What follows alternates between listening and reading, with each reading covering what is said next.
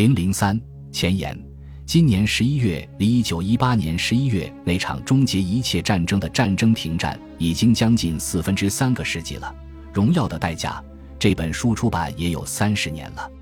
这本书奇迹般的还能再版。本书写作于一个和平繁荣的年代，朝鲜战争在那之前十年已经结束。在这好的前所未有的年代里。引领世界的是哈罗德·麦克米伦和约翰·肯尼迪。在欧洲，戴高乐和阿登纳在签订新合约之时握手，结束了两国之间冰冷致命的敌对关系。欧洲大战再次发生的想法，似乎属于遥远、黑暗和愚昧的过去。几乎同时，我们几个三十来岁，在第二次世界大战中成长起来的英国作家，开始写关于第一次世界大战的书。我们用后来者颐指气使的高傲指责自己的前辈们太愚蠢，居然让这样的灾难发生，而且还是以这样的方式近乎偶然的发生。他们真是愚不可及。斯科特·菲茨杰拉德笔下的迪克·迪弗在凡尔登战役几年以后重访战场的时候说：“在我们这个明智的世界里，索姆河战役跟凡尔登战役不可能再次上演。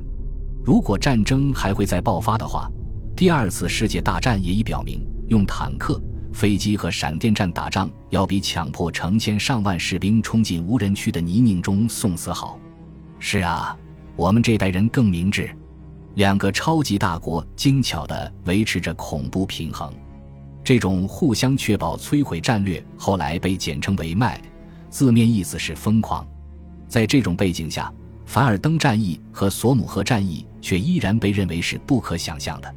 也许我们在自以为是的时候，正选择性的无视了这样一个难以直视的真理，那就是第二次世界大战其实并不是由坦克和飞机打赢的，而是在我们西方人看不见的地方，由东线的好多次凡尔登式的会战打赢的。在斯大林格勒，在列宁格勒城下，那里有数十万苏联和德国士兵在恐怖的消耗战中死去，和四分之一个世纪之前的状况一模一样。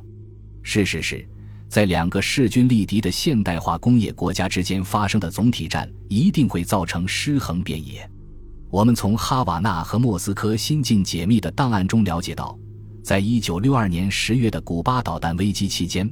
这个世界比我们当时所了解的，甚至比我们睿智的领袖们所知道的，都要更接近于一场毁灭性核大战的边缘。荣耀的代价这本书出版就在那个月出版。如果当时发生了核大战，死亡的人数会让凡尔登战役看起来像是一场戏。从那时起，除了中东发生过几场短暂但没有决定意义的战争之外，我们还经历了越南战争没完没了的噩梦，它极大地打击了整整一代美国人的民心士气。还有随之发生的波尔布特在柬埔寨的恐怖统治，那里的屠杀在血腥和邪恶的程度上绝不亚于凡尔登战役。我们见证了伊朗、伊拉克之间的七年消耗战，那种静态战争跟西线战事何其相似。然后，当我们刚刚打赢了冷战，苏联解体，互相确保摧毁的恐怖平衡消失，欧洲就又发生了杀人如麻的邪恶战争，而且就发生在那个旧奥匈帝国的同一片巴尔干地区。一九一四年在那里发生的事，让全世界一路不可避免地滑落到了凡尔登。我们何曾吸取过教训？《荣耀的代价》的写作始于二十世纪五十年代，当时我是派驻德国的年轻外国记者，就生活在法德世仇最后一丝一绪的环境之中，当时还能非常真切地感受到它的氛围。我所成长的世界当中，几乎一切的邪恶都源于法德世仇，但现在两国关系已经发生了奇迹般的转变。于是我开始想要写一本书来追踪过去一个世纪以来两国关系的流变。我第一次踏访凡尔登附近可怕的山岭时，就留下了之后很难完全磨灭的情绪。我被战争故事和复杂的历史后果所吸引，崇拜当时双方所表现出来的大无畏勇气，也被巨大的损失和无法想象的愚蠢所震惊。这本书对作者本人的影响极深。写作的时候，泪水一次又一次涌进我的眼眶。这是一本当之无愧的反战之书。感谢上苍，在过去三十年中，读者从世界各个角落给我写来信件，信中有去过战场的读者的强烈反应，有老照片，有亲历者或者他们后人的回忆，有时候还有感人的诗句。在初期，还会有凡尔登战役的幽灵，那些被人以为早已作古者的重现，例如尤金·拉德克中尉，他是打进牢不可破的杜奥蒙堡的第一名德国军官。六十年代，他才从东德第一次来巴黎。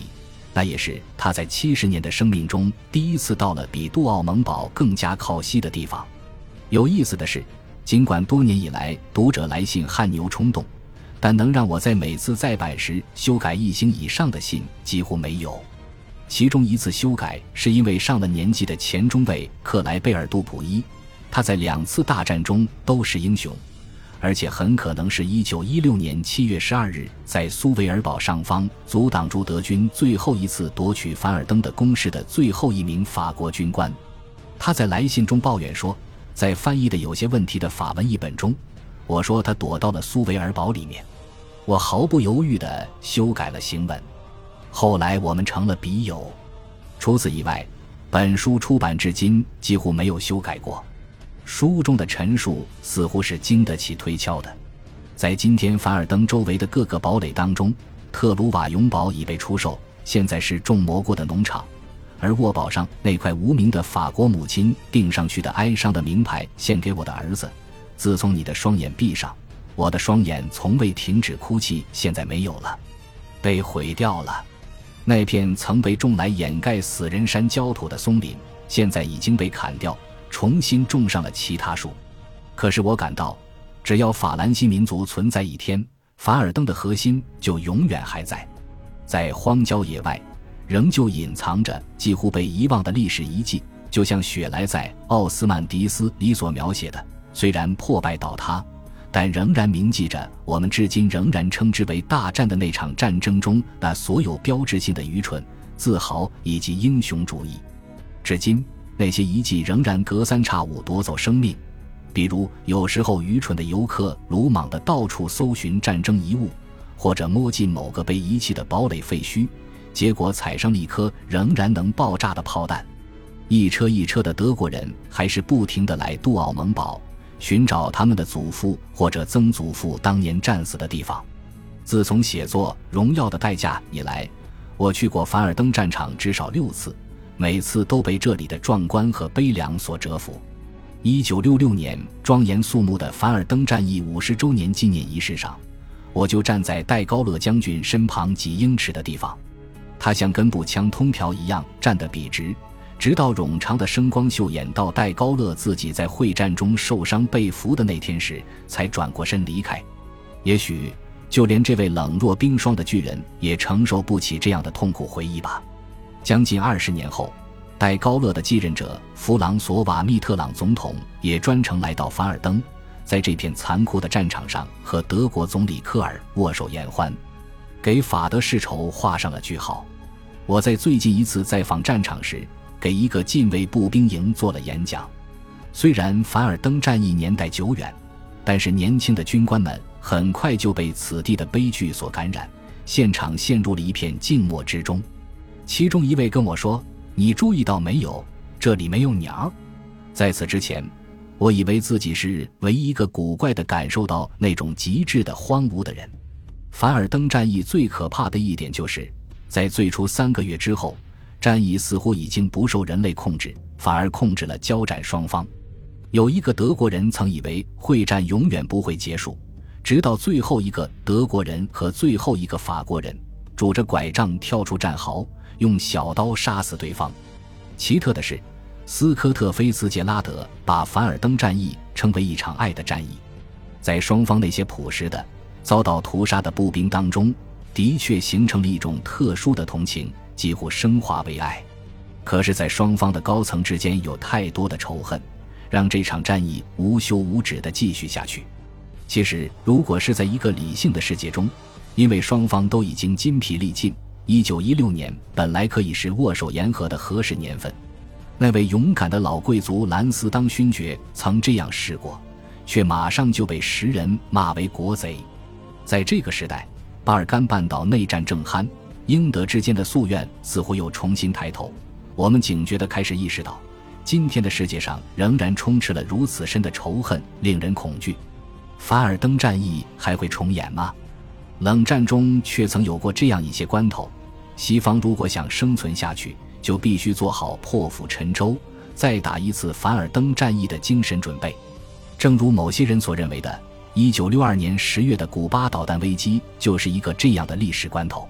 世人为凡尔登战役写下的墓志铭不知凡几，长久留在我脑海中挥之不去的是法国人让杜图德写的那段话。他谴责同胞们一九四零年在精神上的不作为，宣称臣服比战争的代价更大。你必须在凡尔登和达豪之间做一选择。也许今天依然如此，但对于人类来说，这样的选择太过可怕了。本集播放完毕，感谢您的收听，喜欢请订阅加关注，主页有更多精彩内容。